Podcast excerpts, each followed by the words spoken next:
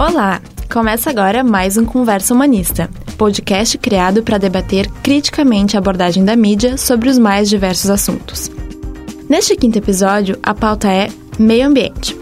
Esse podcast vai ao ar na semana do Dia Mundial do Meio Ambiente, dia 5 de junho, e já deu para observar algumas matérias surgindo por aí nos meios mais tradicionais. Mas e no resto do ano? Como anda essa cobertura? Para falar sobre o assunto, estão comigo hoje a Camila Souza. Oi, Camila. Oi. Uh, também repórter do Humanista. E a Débora Galas, né? Que ela, ela participa do GPGA, que é o Grupo de Monitoramento de Jornalismo Ambiental aqui da Fabi. A Camila fez uma matéria sobre mineração no Rio Grande do Sul, ela vai comentar um pouco com a gente sobre isso. Mas para começar, gurias, é, acho que seria legal a gente falar um pouco uhum. da nossa opinião sobre a agenda do Bolsonaro para o meio ambiente. Na minha visão, aquilo que já não estava muito bom... Tá piorando. Tá piorando. Acho que vocês têm essa... É, então, assim, há tempos que os cientistas e pesquisadores alertam uhum. né, para o aquecimento global, para a extinção de espécies. E hum, na Europa, inclusive, movimentos estudantis, uhum. até liderado pela. Como é o nome daquela menina? Acho que é a Greta. Greta. Né? Greta, Greta.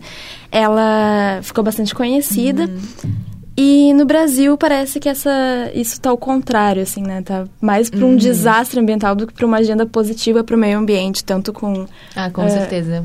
Não sei se tu também concorda, mas concordo, acho que... Concordo, concordo. A gente vê projetos de lei do próprio Flávio Bolsonaro que, para mim, são coisas absurdas, assim. Ele quer, por exemplo, reduzir todas as reservas legais, que são algo, um direito já conquistado, para valorizar muito mais a questão da propriedade privada, né, uhum. né, numa propriedade rural, um direito à propriedade do que um direito ambiental que é essencial ter toda essa reserva e conseguir manter essas áreas protegidas do desmatamento. Então a gente vê que até teve chances do próprio Ministério do Meio Ambiente nem existir mais. A gente vê uh, o Serviço Florestal Brasileiro, que já não é lá essas coisas também, agora é responsabilidade do Ministério da Agricultura. Então são pautas que a gente vai vendo cada vez uh, piorando mesmo, cada vez Sim. menos preocupação com as questões ambientais. Não, e até o próprio é, Bolsonaro queria transformar uma reserva do Tamoios uhum. ali, né, em em uma, uma Cancún, Cancún brasileira, é. né? Uhum. Então, assim, sendo que ali é um são... santuário de vida marinha, né? E são umas declarações que tu fica, né? Do uhum. próprio Ricardo Salles, tu, tu, fica incrédulo com as coisas que eles falam, assim, em relação Sim. ao meio ambiente. É... A gente tem a impressão de que eles soltam a bomba, assim, e daí depois uh, uh, se volta um pouco para trás como para a gente perceber assim, ah, não, mas não foi tão ruim quanto o que eles estavam uh, propondo da primeira vez, né? Como a, a, própria extinção do Ministério do Meio Ambiente, que foi anunciada antes do governo assumir, e depois o Ministério continuou, mas assim, como a Camila disse, com poderes completamente uhum. esvaziados, né? Então a gente acaba se, se conformando assim com, com pequenas derrotas e claro como vocês disseram também bem na contramão do que do que o mundo anda debatendo né uh, uhum. creio que seja uma tendência uh, mundial assim de, de retrocesso né de uh, de um retorno assim essas pautas mais obscurantistas de terra plana, de ah, negacionismo, uhum. que hoje a ciência já provou assim que que a mudança climática uh, aí, né? Que os negacionistas são uma parte muito ínfima e bem desmoralizada assim na academia, né? Digamos. Sim. Então e uh, sobre a cobertura assim, do, da mídia uh, em relação ao meio ambiente, Camila, vocês aqui fazem um monitoramento de jornalismo ambiental na mídia, né? Uh, o que, que tu poderia nos dizer sobre isso? O que, que o GPJA faz? É, como é que vocês é, analisam as coberturas? Como que funciona o monitoramento, né? Uhum. Então, a gente faz parte do grupo de pesquisa em jornalismo ambiental, que é coordenado pela professora Ilza Girardi, aqui da Fabico, e o grupo existe desde 2008. A Ilza, na verdade, pesquisa essas questões relacionadas a jornalismo e meio ambiente há muito tempo, desde a dissertação de mestrado dela, nos anos 80, e, e o grupo ele segue essa linha de... Uh, de abordar temáticas sobre meio ambiente, né, como é a cobertura midiática, né, dos assuntos ambientais. Uh, nós temos vários projetos de pesquisa e extensão que já foram finalizados. Uh, e temos atualmente dois projetos em andamento: um de pesquisa, que é sobre epistemologias do jornalismo ambiental, buscando contribuir um pouco para o debate teórico sobre o tema, porque a gente percebe que os critérios de noticiabilidade uh, já estão um pouco defasados no sentido de, por exemplo, a gente no jornalismo ambiental defende que a, a perspectiva número um para o jornalista na sua cobertura uh, seja a vida, né? O, a, a, o valor da vida, e isso não só para a vida humana, mas também para a biodiversidade como um todo. E, e a gente percebe que os critérios de noticiabilidade uh, ainda são, uh, às vezes, uh, vão tender mais para tragédia, né? Para Uh, hum. para coisas mais uh, bombásticas. Tem aspectos econômicos também. Aspectos, né? econômicos, econômicos, exatamente. A gente fala muito mais de números do que... De uma forma humanizada, né? Exatamente. Que é o diferencial uhum. que vocês têm feito, uhum. né? No, uhum. no, Humanista, né? Justamente de uh, trazer essa perspectiva uhum. não só humana, mas também social, ambiental. Uhum. Então, a, isso a gente faz na, na pesquisa né, teórica. E a gente está também com um projeto agora que chama Observatório de Jornalismo Ambiental, onde a gente publica semanalmente análises sobre a cobertura ambiental, principalmente a partir dessas pautas que emergem uhum. com o desmonte das políticas ambientais. Tu teria alguma pauta, assim, que tu lembra de ter analisado, alguma coisa assim? É, o texto mais recente que eu publiquei foi justamente sobre o caso da, que a Camila uhum. comentou, das reservas uh, legais do projeto de lei Uh, que busca diminuir, né, assim, acabar com as reservas legais e uh, e o que a gente uh, viu, assim, pelo menos da, da, dessa análise que eu fiz, é que existe uma preocupação da mídia em abordar esses temas. No caso, eu analisei mais especificamente a cobertura do valor econômico que existem espaços de resistência, assim, dentro da mídia, de contestação, e que isso é muito importante, né, para repercutir esses uh, assuntos que são tão preocupantes, mas uh, ainda não existe uh, ainda uma cobertura contínua que traga mais fontes, né? Porque Sim. muitas vezes as fontes ficam em cima das são fontes oficiais, oficiais né? É. Inclusive, às vezes, uh, os indígenas que são super importantes para a proteção ambiental das florestas, muitas vezes não são ouvidos, né? uhum. né? São ouvidos, tipo, o líder do projeto, alguma coisa assim, né? Exatamente. E eu noto que, pelo menos quando eu vejo mais coberturas ambientais, é muito difícil tu ver uma grande reportagem com esse tema no rádio, no teles. É, normalmente no impresso eu até já encontrei, mas eu acho difícil outros uh, veículos Sim. mais multimídia divulgarem como uhum. algo essencial, primordial, as pautas ambientais. É, até ontem no jornal, no Jornal Nacional, uhum. teve algumas matérias, acho que em decorrência dessa semana, ser a Semana do Meio Ambiente uhum. e tal. Uhum. Mas era muito assim, naquela pegada um pouco mais investigação e números, ah, sabe? Sim. Tipo, ah, o IBAMA diminuiu as fiscalizações esse ano. É, em relação a. Acho que foi o uhum. menor, é, menor número de, é, de, de, de, de atuações em 11 é. anos. Então, na verdade, muito puxando pelo número e não humaniza tanto, eu acho que acaba não sensibilizando ah, tanto a população, os espectadores, sabe? Uhum. Uhum. É uma crítica que a gente tem, que tem aparecido bastante nos nossos trabalhos do grupo de pesquisa, principalmente a respeito das coberturas sobre mudanças climáticas, que elas são uh, até agora o The Guardian, né, mudou a sua linha editorial e está orientando os repórteres a falar em crise climática, uh, em caos climático, justamente para tentar criar essa proximidade. Mas a gente repara que, que as coberturas ainda ficam muito distanciadas do leitor. Não existe uh, uma, um acompanhamento sobre os impactos locais, né, dessas, dessas mudanças, desses, dessa crise climática, né?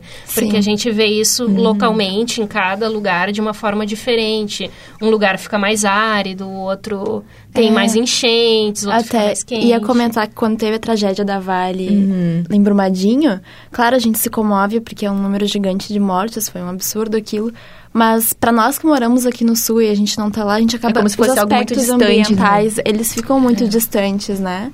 É... Como se não pudesse acontecer com a gente aqui, eh, não nos é. afetasse. É. Até quando eu fui fazer a reportagem, né, pro Humanista sobre a mina Guaíba, os moradores enfatizaram muito, isso não é um problema só para nós, é também para vocês, porque a gente está fornecendo uma alimentação que é boa, que é de qualidade para toda Porto Alegre. Uhum. E as pessoas da cidade não percebem isso. Sim. E é realmente, é um problema que afetaria todo o estado, não Sim. só eles que teriam que se uh, deslocar daquele lugar. Uhum. Não, e a própria noção de que a economia e a preservação do meio ambiente uhum. não estão ligadas, né? Ah, sim. Quando, na verdade, isso gera economia, Com isso certeza. Gira isso gera emprego, roda, gera... Com certeza. Descongestiona dos grandes centros urbanos também a produção, que foi algo que eles enfatizaram muito.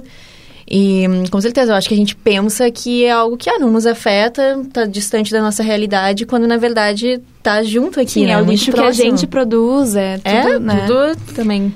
Mas eu, eu também queria perguntar para Débora se tu notou uma diferença, vocês, né, nesse grupo que analisa e tal, notam uma diferença nos últimos anos na cobertura ou se isso ainda é, é, é, a mesma coisa que era antes, há uns anos atrás. Uhum. Nota alguma diferença? É, a gente nota que os leitores estão ficando mais interessados. Uma das pesquisas que a gente fez, uh, a última, antes de iniciar esse outro projeto de pesquisa, era um questionário com vários jornalistas da América Latina, do, de Portugal e Espanha, e de países... Uh, uh, lusófonos da, da África também, uh, sobre como é a atividade deles na cobertura ambiental e como eles percebem que os leitores respondem né, pautas. E uh, vários deles responderam que existe uh, uma preocupação dos leitores, que uh, que a gente percebe, assim, lendo as respostas, que existe uma tendência de talvez o, o ambiental começar a ser visto como hard news, né? E não ficar uhum. naquela... Nossa, isso é super importante. É, né? Naquela concepção, assim, de... Ah, o ambiental é só o passarinho bonitinho que... É, ou aquela, aquelas grandes programas, assim, do Globo Repórter, às ah, vezes, sim. que são aquelas coisas lindas, né? Tipo, os animais, bichos maravilhosos, mas que acabam não te trazendo uma informação do que verdadeiramente está acontecendo, né? De prejudicial no meio ambiente. Exatamente. É, e uh, de verificar as conexões, assim, entre tudo isso. A gente vê que os jornalistas uh, estão mais antenados para essas questões, mas uh, a gente também percebe que existe um grande que, uh, um grande obstáculo que eles reportam que é a questão das condições de produção, né? De tu ter uma redação muito enxuta e daí tu não ter tempo e uh, possibilidade, né, de te dedicar inteiramente àquele assunto, que é um assunto... É bem complexo. Né? Complexo. Né? Quando eu fui fazer a matéria, era muito difícil também um, conseguir explicar para as pessoas entenderem, mas afinal, o que, que é mineração? O que, que é barragem? O que, que são esses depósitos de resíduo? E deixar numa linguagem que não fique puramente técnica também é difícil para explicar, né? Um, uhum. De um jeito que as pessoas entendam o que, que é Sim. cada coisa. Até se puder nos contar um pouco sobre essa matéria, porque... Ah, claro. ah, foi muito legal de fazer. Foi uma experiência muito interessante, porque eu nunca tinha visitado um assentamento agroecológico. Foi a primeira vez que eu fui. O pessoal, nós nos receberam, fui com o meu colega, né, com o Yuri, e nos receberam muito bem. Nos deram um chapéu do MST, adoramos. nos receberam muito bem. E foi muito interessante porque a gente conseguiu enxergar, de fato, o que, que eles estão fazendo ali. A gente visitou uma moradora que tinha uma horta, assim, incrível. Acho que tudo que tu precisa ela tinha ali no pátio dela, que era, era bem grande, e deu para ver a aflição bem no rosto dela, assim, quando ela falou que aquilo ali tudo poderia ir por água abaixo, algo que ela demorou anos para construir, para botar uma mina de carvão. uhum. que com certeza vai afetar significativamente a produção deles, até porque quando a mina for instalada, eles ficariam mais uns seis anos ali produzindo com a mina do lado até serem removidos. Então também tem toda essa questão de tu estar tá num lugar sabendo que é temporário e já tá tendo outra produção afetada, não saber o que, que tu vai ter no dia de amanhã. Né? Era bem, bem isso que eles dava para ver assim a preocupação dessa incerteza uhum. e por isso mesmo acho que nós aqui do Humanista a gente está cada vez mais uh, percebendo a importância das pautas ambientais e vendo que é necessário ter um acompanhamento direto disso que essa pauta não morre aqui sabe uhum. a gente vai ter que continuar acompanhando uh, todo o projeto ver se ele de fato vai ser aprovado pela FEPAM, uh, estudar também o impacto ambiental de tudo isso. E, ah, foi muito bom, muito legal de escrever, mas bem difícil também. Sim. Porque... É, assim, tu tem uhum. quais são os, os, os obstáculos, assim, as dificuldades. Assim, o que, que tu encontrou para tentar abarcar, porque são várias visões, né? uhum. né? Tem a visão da empresa. É, isso foi o mais difícil, eu acho. Então, para tu construir uma reportagem uhum. que desse para o leitor a visão uh, da empresa uhum. e a visão uhum. dos assentados, como que foi? Então, primeiro, um, eu conversei, né, com os assentados e depois eu vi o representante da empresa. E para conseguir compreender bem os dados que ele me trouxe, porque um, o representante da empresa trouxe muitos dados, muitas informações de que como parecia muito que o carvão é, era a única energia possível. Então, conforme a gente vai pesquisando, ficou visível que até o Brasil está cada vez mais se destacando por incentivar energias renováveis. Tanto fica, talvez o carvão realmente né, seja algo ultrapassado. E insistir nisso, onde a gente já está agora, né, um, não é o melhor caminho. Então, acho que foi muito difícil ter que ver cada informação que me foi dada e ficar pesquisando em vários locais para ver se, ah, de fato, é essa energia mais usada, sabe? Tem que ver muitos dados. E é difícil, às vezes, tu analisar, tu sistematizar tudo. Mas acho que foi bem isso, assim, tentar reunir de um jeito que não ficasse pendendo só para um lado. Apesar de que, é evidente, a gente apoia a comunidade, vê esse projeto como algo potencialmente perigoso, toda essa incerteza, porque né, realmente não é algo certo de que vai acontecer. Mas acho que o difícil foi isso, colocar na matéria de um jeito que fosse com precisão, tivesse um ponto de vista técnico, mas um, de uma forma que a gente conseguisse mostrar, mas será que esse é o único caminho? Acho que foi mais isso, assim, tem que conciliar tudo. Uhum. Então, é assim, para vocês, qual seria, é, qual seria tipo, uma cobertura ideal da uhum. mídia em relação ao meio ambiente hoje, com toda, com toda essa uhum. agenda de ataques, né, aos ambientalistas e tudo mais, assim? Queria ouvir a opinião de vocês quanto a isso. Então, no grupo de pesquisa, agora, na, nessa última pesquisa que a gente iniciou, a gente identificou uh, alguns uh, critérios que no jornalismo ambiental são uh, caros, né, que são critérios importantes para o jornalismo ambiental.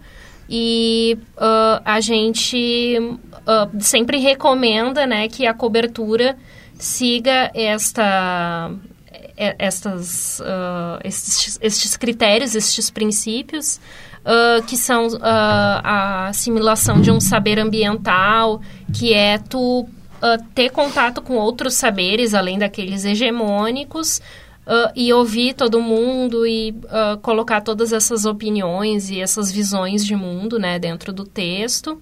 E isso, claro, vai gerar uma maior qualificação da informação e um engajamento também dos, dos leitores que vão uhum. se sentir mais próximos, né? Então, essa questão da, da escala local, da cobertura também é muito importante. E uh, a gente também defende que, que a gente está ainda trabalhando o conceito, mas defende que o jornalismo aborde o que seria um princípio de precaução, que quando a gente trata de uma cobertura sobre grandes empreendimentos, uh, geralmente a visão predominante ainda é de que ah, este, uh, este empreendimento vai gerar empregos, vai uh, dar um salto na economia do Estado, mas a questão da precaução também é muito importante, porque, como a Camila disse, né, existem muitas incertezas em volta de um, de um empreendimento tão danoso, né? Então, a gente uh, foca muito nessas questões e busca, a gente faz o estudo dentro da, do jornalismo ambiental, que segue esses princípios, mas busca transpor isso também para outras uh, coberturas sobre outros temas, né? Não, so, não somente sobre o ambiental, mas a gente acredita que no momento que o jornalista tiver essa visão complexa, né, da realidade, que ele conseguir ver esses saberes uh, se encadeando e essas relações e tensões e conflitos que estão ali o tempo inteiro, né, sem respostas prontas, isso vai qualificar a cobertura como um todo, não só a cobertura ambiental. Então uhum. a gente crê que é a partir é, daí. Eu concordo bastante com a Débora. Acho que hum, essa questão de hum, tu tornar mais humana a pauta é muito importante. Lembrei de uma que hum, Eliane Brum fez para o país, que era sobre a tragédia que ocorreu em Mariana, e aquilo mexeu comigo porque ela começou a reportagem e toda a reportagem girou em torno das pessoas que tiveram suas vidas afetadas com o que aconteceu. Então, eu acho que hum, humanizar a pauta é muito importante e, como a Débora falou também, tirar das fontes hegemônicas todo o poder, assim. Quando é uma pauta que só tem especialista, só tem uh, uh, pessoas que são estudadas naquele assunto, acho que acaba não aproximando também. Então, uhum. concordo muito com o que tu falou, assim, sobre isso de trazer mais as pessoas para a pauta. Acho muito importante. Então, acho que a nossa conversa está chegando ao fim. Esse foi mais um podcast do Conversa Humanista, do portal Humanista, da cadeira de Laboratório de Jornalismo Convergente, do professor Felipe de Oliveira. É, gostaríamos de agradecer a técnica do Neudimar da Rocha e ficamos por aqui. Até a próxima.